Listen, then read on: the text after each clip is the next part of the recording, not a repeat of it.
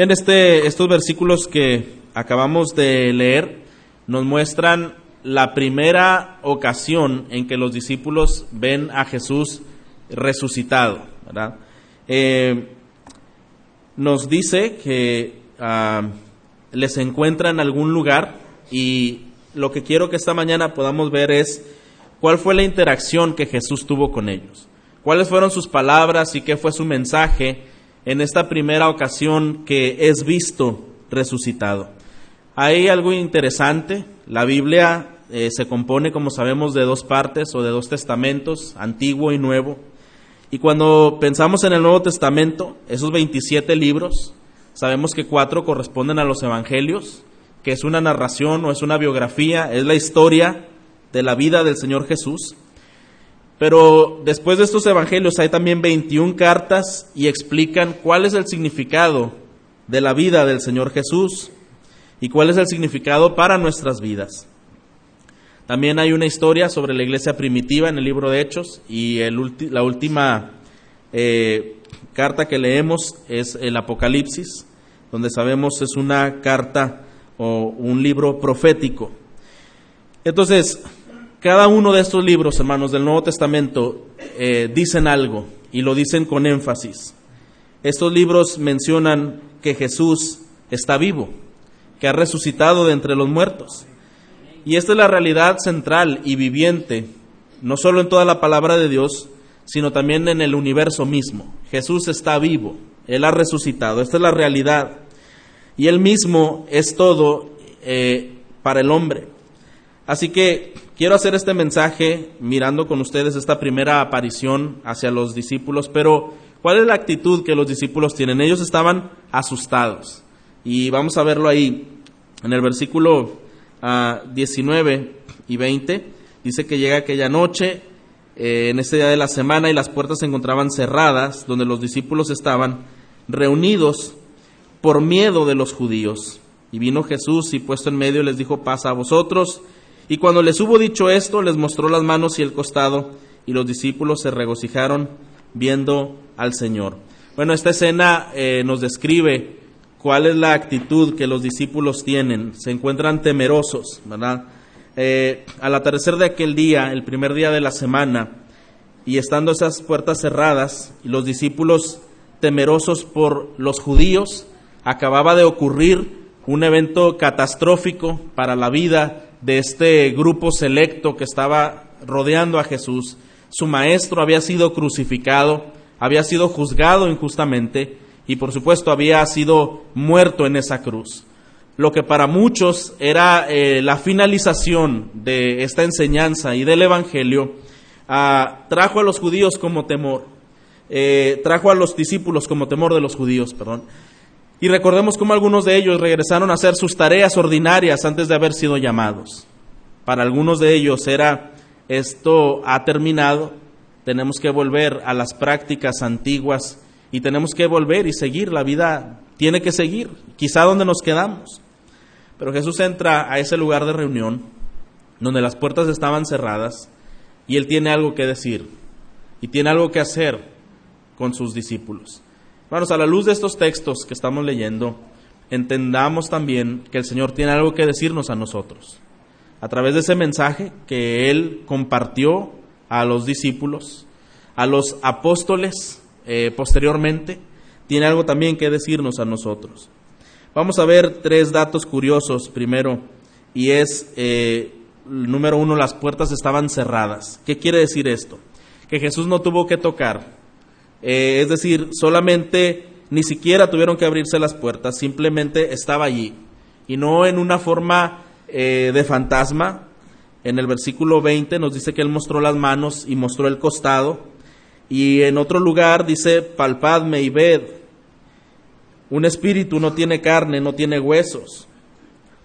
Pero hay un cuerpo físico, no exactamente como el nuestro, pero aunque había diferencia, simplemente estaba allí, a pesar de que las puertas estaban cerradas. Es decir, era una resurrección real, ¿verdad? Fue una resurrección real.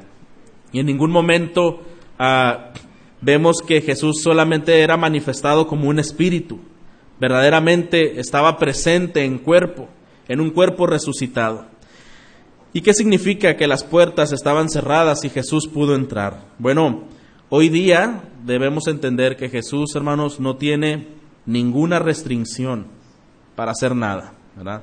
La había resucitado y él estuvo en ese lugar eh, secreto para sus discípulos, oculto y muy hermético, donde según no podían ser encontrados con facilidad, pero Jesús estaba con ellos. Él puede ir a donde ninguna otra persona puede ir puede estar donde nadie más puede hacerlo, donde ningún consejo puede llevar, donde ningún doctor puede estar presente, donde ninguna otra persona puede estar ahí.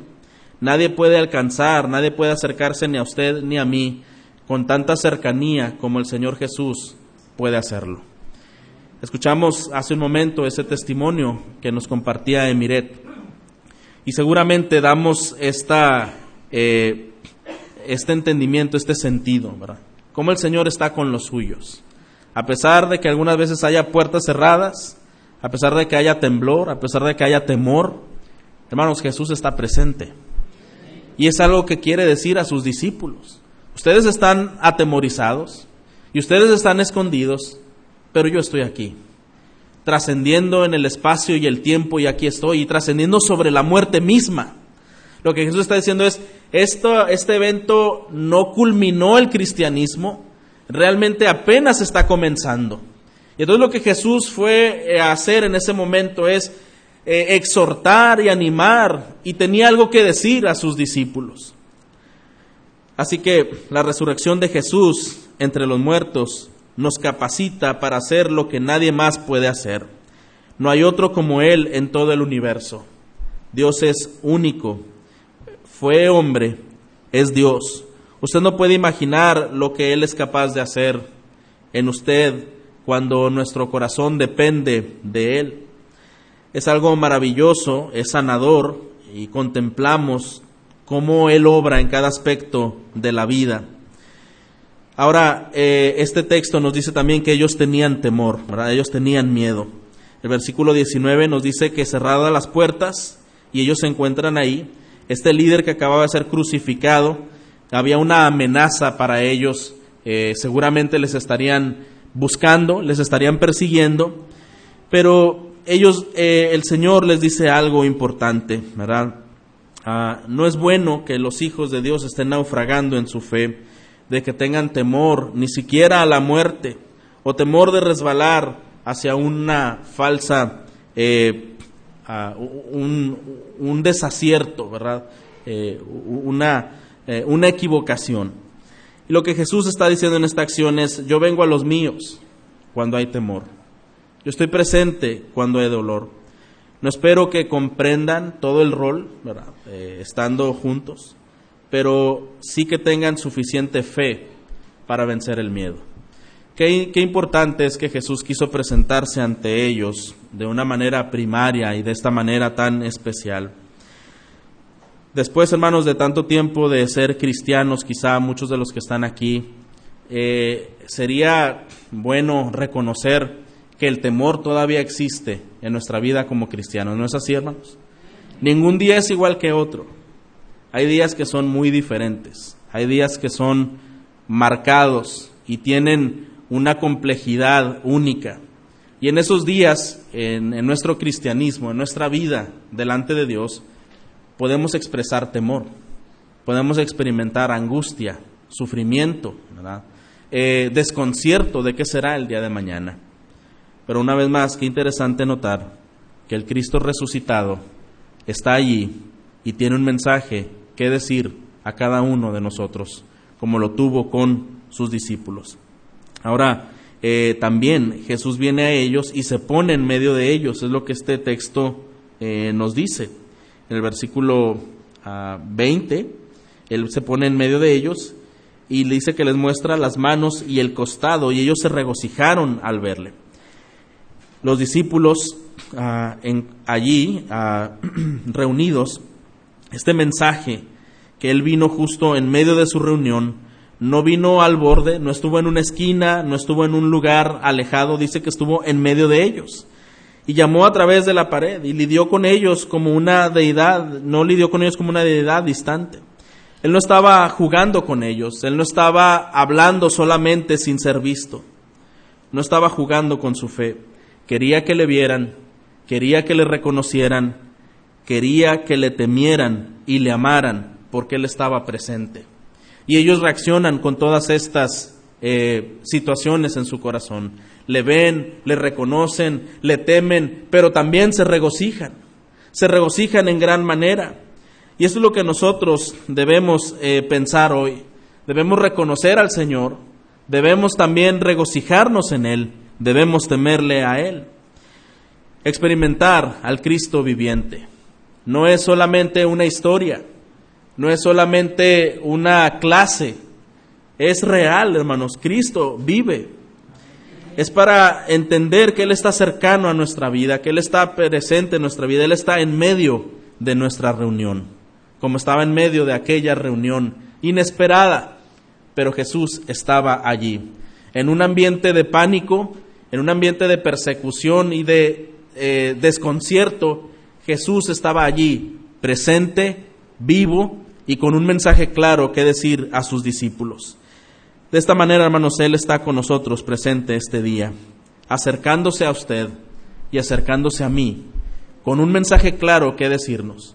Y yo no sé cuáles sean las experiencias que usted esté pasando ahora mismo, no sé cuáles sean las circunstancias que usted tenga que vivir y que reconocer, pero una cosa la Biblia sí es clara, ¿verdad? Dios está vivo, Cristo vive y está presente y está en medio de nuestras vidas y de esta reunión. Hay tres dones, tres regalos que Jesús da y dice en este texto. Eh, el Cristo resucitado, ¿qué es lo que dice? ¿Qué es lo que vemos en esta primera aparición de los discípulos? Dice tres cosas eh, y lo vamos a ver cada una de ellas. Muchas vidas, hermanos, se encuentran el día de hoy arruinadas por el conflicto, por la debilidad, por la indeterminación. Estas cosas que acabo de mencionar generalmente llevan a las personas al fracaso. Vidas arruinadas por el conflicto, la debilidad y la indeterminación. Jesús no vino al mundo, hermanos, para morir y resucitar nuevamente para arruinar vidas.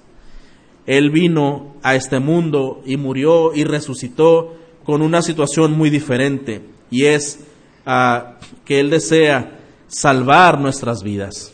Él ha deseado salvar nuestras vidas. Y lo que veremos es que Él nos salva y tiene un propósito. Hay poder, hay paz y hay un propósito. Vamos a ver eh, esta primera parte en el versículo 21. Ya estos discípulos amedrentados, ocultos, leamos juntos versículo 21. Entonces Jesús les dijo otra vez, paz a vosotros, como me envió el Padre, así también yo os envío. Paz a vosotros. Es una eh, palabra que mencionó en el versículo 19, fue la última palabra, paz a vosotros. Y después vuelve a decir paz a vosotros. ¿Por qué dice esta palabra? Ese primer día de la semana, cuando las puertas están cerradas, ellos están reunidos, porque Jesús lo primero que dice es paz a vosotros. Y inmediatamente de hacerlo les muestra las manos y el costado. Y los discípulos regocijándose, nuevamente vuelve a decir, paz a vosotros. Bueno, eh, antes de ver que Jesús tenía que decir un mensaje acerca de su poder y acerca de cuál era el propósito que tenía para ellos, él tenía que establecer cuál era eh, el sentir correcto que ellos debían manejar en su interior. Jesús tenía que decirles, lo primero que ustedes necesitan tener en su vida es una paz. ¿Y cuál es la paz, hermanos, que el Señor da? ¿Cuál es la paz que la Biblia describe? Una paz que sobrepasa todo entendimiento. Lo primero que el Señor tenía que hacer para que ellos pudieran escuchar el resto del mensaje, pudieran apropiar el mensaje y pudieran eh, demostrar ese mensaje, vivir ese mensaje, era tener un sentir correcto, estar fundamentados y estar firmes en su creencia, en su propósito, en su ser mismo. Y entonces Jesús dice, paz a vosotros, no temas, tienes que tener paz. Regocíjate, alégrate, pero tienes que estar cubierto de una firmeza en tu interior, una firmeza muy grande, una paz que sobrepasa todo entendimiento. Así que el orden eh, en que esto se ve es importante, porque Jesús eh, les menciona que tienen que tener paz, después les revela un poder y finalmente les indica un propósito. Así que la paz que Jesús da es antes y está por debajo de cualquiera de nuestras acciones de poder o cualquiera de nuestras obras por grandes propósitos que éstas tengan. No iniciamos la paz con Jesús mediante nuestras acciones, hermanos. Él inicia la paz con nosotros. Antes de que un creyente tenga una vida significativa, el Señor establece una paz con él. Antes de que un creyente pueda cumplir el propósito que Dios le ha encomendado, Dios establece una paz con él. Entre las trece cartas del apóstol Pablo que escribió en el Nuevo Testamento, él lo explica así en Efesios. Eh, vamos a Efesios 2, eh, versículos 14 al 18. Efesios 2, 14 al 18.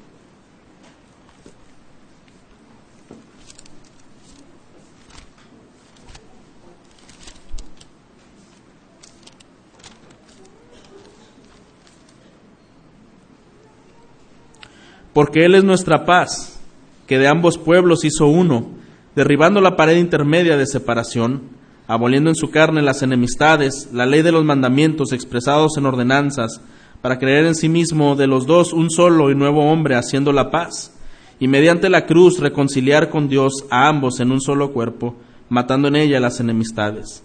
Y vino anunciando las buenas nuevas de paz a vosotros que estabais lejos a los que, y a los que estaban cerca porque por medio de Él los unos y los otros tenemos entrada por un mismo espíritu al Padre. Reconciliarnos con Dios en un solo cuerpo por medio de la cruz, habiendo dado muerte en ella la enemistad. Así que hermanos, tenemos una paz que fue alcanzada por la obra de Cristo. La paz que Jesús ofrece a los discípulos es la paz que alcanzó cuando murió en la cruz por ellos y por cada uno de nosotros. Por eso el versículo 20 cuando dice, mira mis manos, mira mi costado, yo soy el que murió, yo soy el que fue abandonado, yo soy el que sufrió. Estas heridas demuestran cuál ha sido mi gran propósito y esas transgresiones que fueron perdonadas a través de este sacrificio y a través de este sacrificio es que puedo ofrecer paz a vosotros por medio de mi sangre que ha cubierto sus pecados. Qué interesante que Jesús dice, pasa a vosotros e inmediatamente enseña las marcas en su cuerpo. Lo que está diciendo es, esto es lo que ha hecho posible que tú tengas paz para conmigo y paz para con Dios. Y hay una, un mensaje interesante en donde les da un, una encomienda, ¿verdad?, de perdonar los pecados, de aliviar los pecados. Si ustedes confían en mí, sus pecados no serán retenidos en contra de ustedes. La ira de Dios se marcharía.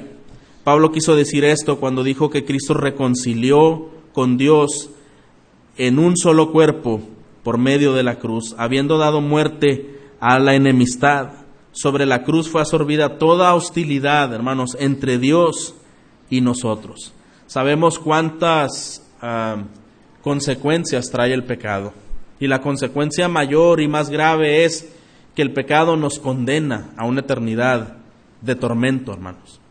Y cuando el Señor Jesucristo demuestra y se, y se muestra eh, resucitado, Él está diciendo, eso ha quedado vencido para todos los que han puesto su confianza en mí, ¿verdad? En el Señor Jesucristo. Y por esa obra, hermanos, nos trajo paz para con Dios. Paz para con Dios.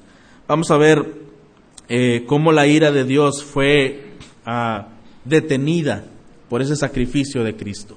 Como entendemos, hermanos, eh, nuestro pecado, nuestra culpa que merece el castigo de Dios, fue satisfecho por la obra de Cristo. Cuando Él estuvo en la cruz, todos los pecados eh, más difíciles, más hostiles que podamos pensar, fueron imputados en Él.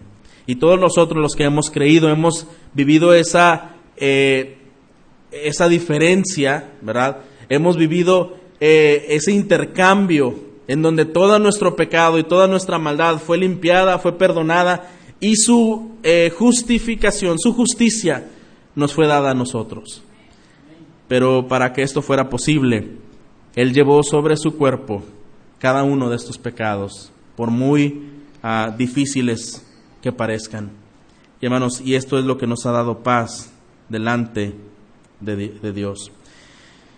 Es la paz que el Señor nos ha dado por medio de Cristo. Ahora, ¿de dónde viene la paz a nuestras vidas? Hay cinco relaciones donde el Cristo crucificado y resucitado trae paz en nuestras vidas. Quiero que analice primeramente paz entre nosotros y Él. Él es el primer significado y el más obvio. Él está ahí entre ellos ofreciéndose a sí mismo como un amigo, como un ayudador y no como un juez. Había sido crucificado por todos los pecados, había sido abandonado, había sido dejado solo, inclusive momentos antes cuando se encontraba su espíritu en agonía y los mismos discípulos se retiraron y no tuvieron un compañerismo tan solidario en esos momentos de angustia. Y hermanos, si Jesús lo primero que hace, una vez resucitado y una vez mostrado ante ellos, no es reprocharles, no es reclamarles, no es humillarles, es entregarles esta paz, una paz entre Cristo y los discípulos. Hermanos, hay paz entre Cristo y nosotros a través de su resurrección. Pero hay paz entre nosotros y Dios, como hemos dicho antes. Es por eso que Dios le envió, para que fueran satisfecha la justicia y la ira de Dios en un mundo que no incluyera el castigo eterno. Dios hace paz con nosotros, como lo oímos el, día viernes, al sustituir el sufrimiento de su Hijo por nuestra culpa ahora viene a nosotros como un Padre amoroso, porque la obra de Cristo nos trajo paz, no solo mediante Cristo y nosotros, nos trajo paz para con Dios y nosotros. Número tres, también hay paz entre nosotros y otros que están en Cristo. El pasaje que leímos en Efesios nos dice que Él reconcilió todas las cosas y que de dos pueblos, dos culturas que se encontraban en, constante ah, diferencia, y en constante prejuicio, eh, el apóstol Pablo dice, mira, mediante la cruz, Él reconcilió a ambos pueblos. Es un solo pueblo, es una sola familia. Estar reconciliados con Dios es estar reconciliados con todos los que aman a Dios. No hay hostilidad vertical ni tampoco horizontal. No hay racismo, no hay tampoco ah, clasismo o sexismo no hay judío, no hay griego, no hay esclavo, no hay libre, no hay hombre, mujer, todos somos uno en Cristo Jesús. Eso es lo que nos dice el Señor, ¿verdad? Él trajo la paz en un pueblo. ¿Cuántas diferencias había entre judíos y gentiles? ¿Cuántos prejuicios existían del pueblo judío hacia el gentil por no haber sido ese pueblo escogido desde el inicio? Pero todos estos prejuicios fueron derribados por la obra de Cristo y por su resurrección, hermanos. También hay paz entre nosotros y nuestras mismas almas. Sabemos, hermanos, que una de las cosas que el enemigo hace hacia la vida de un creyente que ha entregado su vida es acusarlo. ¿No es así? El enemigo intenta acusar, intenta destruir, intenta amedrentar el espíritu de un creyente que ha entregado su vida al Señor. Pero hermanos, algo importante es lo que la Biblia nos dice. Vamos al libro de Hebreos, capítulo 9, y me gustaría si alguien lee el versículo 14 allí en su lugar. Hebreos 9, 14.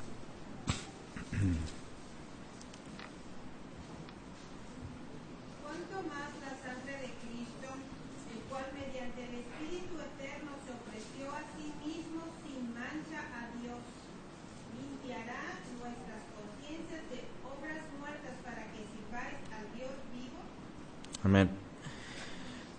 Algo que trajo, hermanos, esta obra del Señor Jesucristo, hermanos, es una conciencia tranquila, una paz, una conciencia clara. ¿Cuántos han obrado bajo la miseria de una conciencia corrupta o culpable? ¿Cuántas personas se han esclavizado mediante una culpa tan hostigante cuando el Señor Jesucristo ha dicho, tus pecados te han sido perdonados, ¿verdad? Ha establecido esa línea de perdón, esa línea de, de vida nueva en la vida de cada creyente. Así que paz para con cada uno de nosotros es una paz que el Señor ha entregado en el momento de su resurrección. Paz para con ustedes mismos, es lo que está diciendo el Señor en ese momento, que comienza eh, a ver los, los pecados pasados como algo perdonado, como algo que el Señor ha justificado, como algo que el Señor ha borrado, como algo que el Señor ha sepultado, ¿verdad? Ahora, paz no significa que los pecados del pasado, hermanos, dejan de ser dolorosos. Significa que dejan de paralizar a un creyente. El dolor no será inmediatamente quitado. La culpa es quitada inmediatamente mediante Cristo. Y esto es posible para que nosotros podamos tener sanidad. ¿Qué, ¿De qué otra manera se muestra la paz del Señor? Paz para con Cristo, paz para con Dios, paz entre otros que están en Cristo, paz para con nosotros mismos y paz para con el mundo también. Eh, vamos a ver Colosenses 1, 19 y 20. ¿Alguien más que guste leerlo, por favor? Colosenses 1, 19 y 20.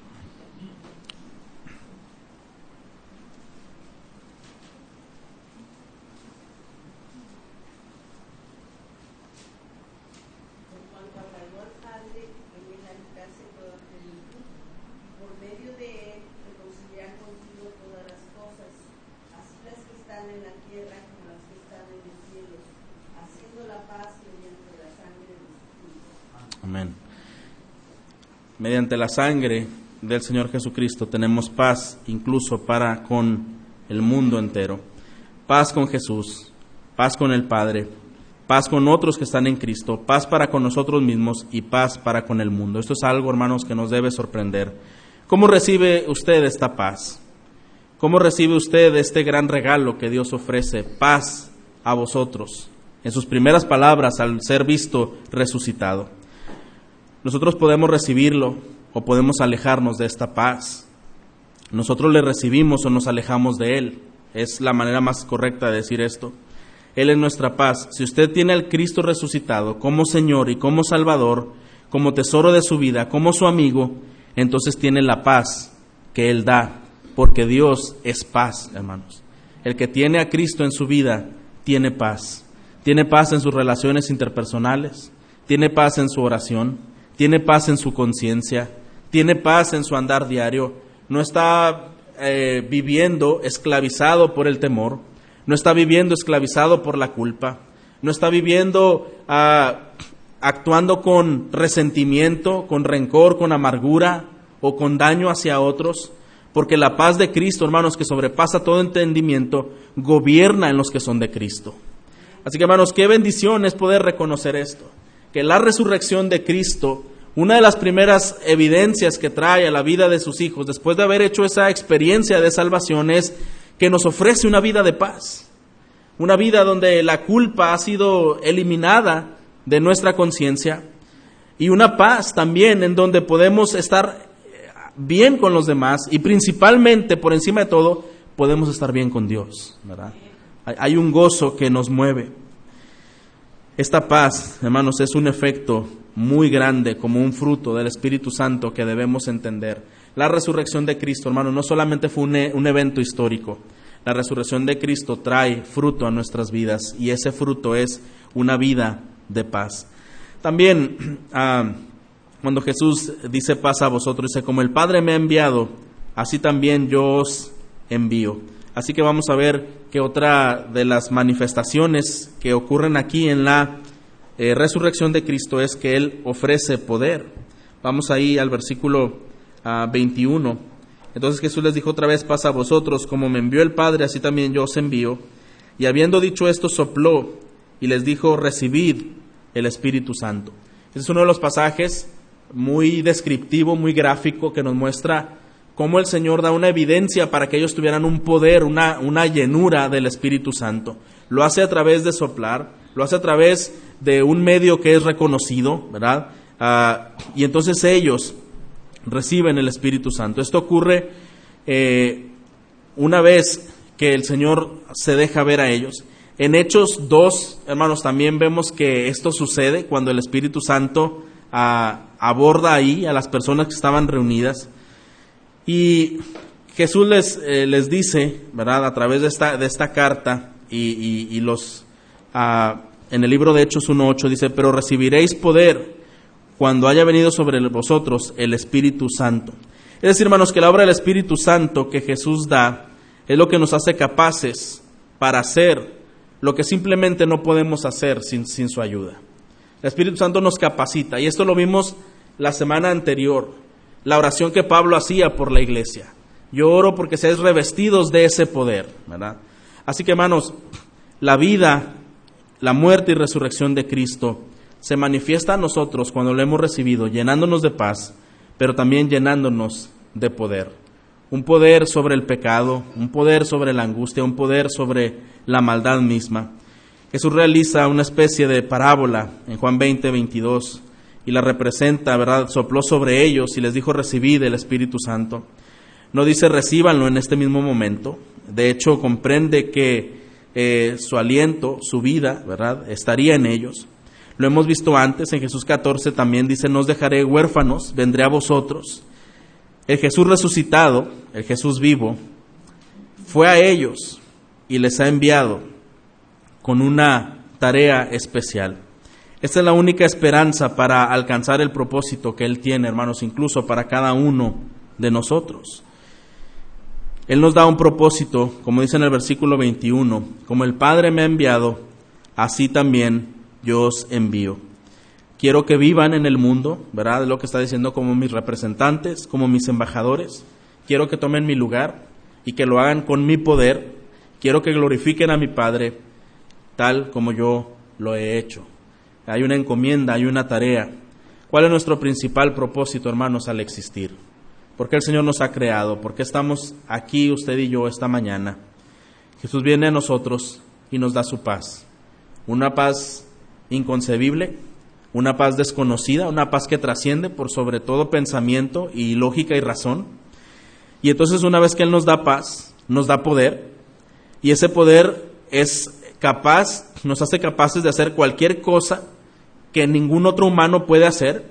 Podemos entender, hermanos, los hechos que los apóstoles hicieron bajo ese poder que el Señor les dio, cómo sanaron enfermos, cómo alimentaron, cómo hicieron tantos prodigios y señales en el nombre del Señor Jesús, porque Dios les dio ese poder, porque el Señor les revistió de este ah, gran elemento en sus vidas. Hermanos, la vida de un creyente debe ser caracterizada porque hay una paz que le hace vivir en una vida firme, estable, segura, ¿verdad? Aún en medio de circunstancias difíciles. Una de las manifestaciones de un creyente que cree en el Cristo resucitado es cómo se relaciona con otros por esa paz que el Señor le ha embarcado, pero también es una vida llena de poder, una vida que vence, una vida que avanza, una vida que desafía y que finalmente tiene éxito hacia todos los asuntos sobre esta tierra en las que el Señor nos ha dicho. Y hablamos eh, todos los asuntos en los cuales el Señor nos exige ser firmes. Hay cosas que el Señor controla que nosotros no lo podemos hacer, las enfermedades, las circunstancias, eso nosotros no lo podemos cambiar. Pero lo que sí podemos hacer, hermanos, es actuar de una manera cristocéntrica en cada una de estas circunstancias. ¿Cómo actuamos en los momentos de crisis, de enfermedad, de angustia, en los momentos de desconcierto. Un poder nos ha sido dado para vencer el pecado y para mantenernos firmes ante cualquier circunstancia. Y el Señor les envía, dándole su paz, dándole luz, dando verdad. Él diría estas palabras que voy a, mencionar, Dice, bueno, como el Padre me ha enviado, así también yo os envío. Y estas palabras las quiero transliterar de esta manera. Estoy enviándoles para extender mi paz, para extender mi luz y mi verdad y mi vida en el mundo. Voy al Padre, pero yo les doy mi espíritu. Yo soy el poder en ustedes, por tanto vayan y glorifíquenme en este mundo. Esa es la encomienda que el Señor Jesús les está dando. Y este es nuestro gran propósito, hermanos, que en la paz que Dios nos da, que el poder que Dios nos da, hagamos su voluntad para la gloria de Dios y para beneficio de los demás ese grupo encerrado, asustado, que se encontraban allí, algunos quizá desanimados, porque habían eh, eliminado aparentemente a su líder espiritual, y ahora pensaban, ¿qué va a ser de nosotros? ¿Qué seguirá? Y nos están persiguiendo los judíos y nos están persiguiendo los romanos. ¿Qué sigue hacia nosotros? El Señor se manifiesta, resucitado, victorioso, glorioso. Les enseña sus marcas y les dice, estas marcas les hacen a ustedes libres. Estas marcas a ustedes les hace tener paz. Estas marcas les hace a ustedes tener poder. Y entonces no pueden estar aquí encerrados. Y entonces no pueden estar aquí ocultos. Yo regreso al Padre, pero ustedes continúan en el mundo. Hay una tarea grande que hacer, ¿verdad? Lo que el Señor dice. Y ustedes tienen que hacerle bajo este poder que yo les estoy entregando. Necesitan ir y predicar este mensaje, predicar este evangelio, enviando a extender la paz, la luz, la verdad, la vida en el mundo. Un propósito que el Señor les dejó. Eso es lo que creo que significa un buen modo de terminar. Jesús dice a sus discípulos, a quienes perdonéis los pecados, estos les serán perdonados, y a quienes restengáis los pecados, estos les serán retenidos. ¿Qué es lo que quiso decir? Bueno, algo más o menos así.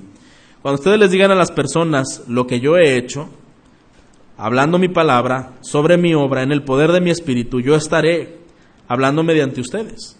De modo que si alguno decide creer en la palabra de ustedes, yo voy a perdonar sus pecados. Hermanos, ¿se da cuenta esta, este poder tan glorioso?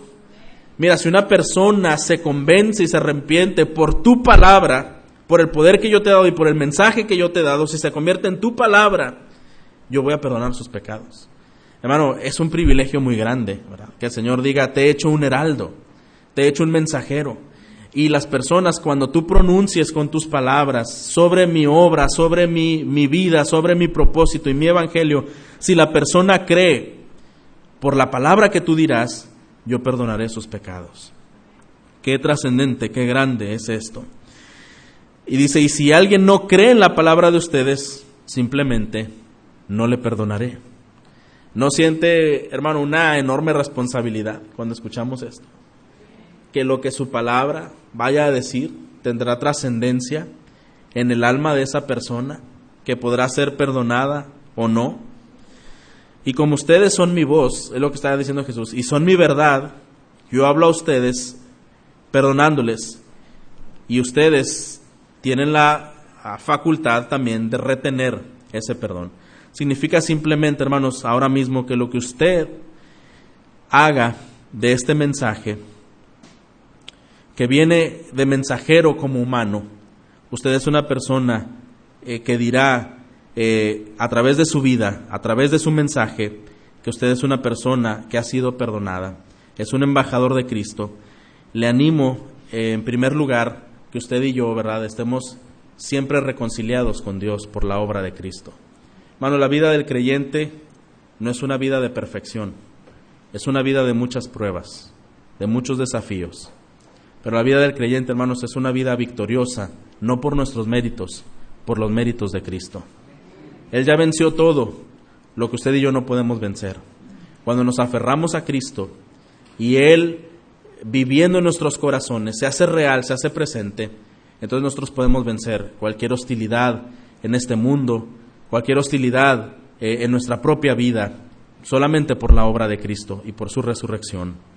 Y hermanos, este mensaje eh, quisiera que termináramos, versículo 22 y 23. Leamos juntos. Y habiendo dicho esto, sopló y les dijo, recibid el Espíritu Santo, a quienes remitiereis los pecados les son remitidos, y a quienes se los retuvieres les son remitidos. El Señor le ha dado una responsabilidad a usted y a mí. Nos dio paz, nos dio poder y nos ha indicado cuál es el propósito que tiene para nosotros, Predicar este mensaje, predicar este evangelio y ayudar a que otros se reconcilien con Dios. Son implicaciones, hermanos, que la resurrección tienen en nuestra vida.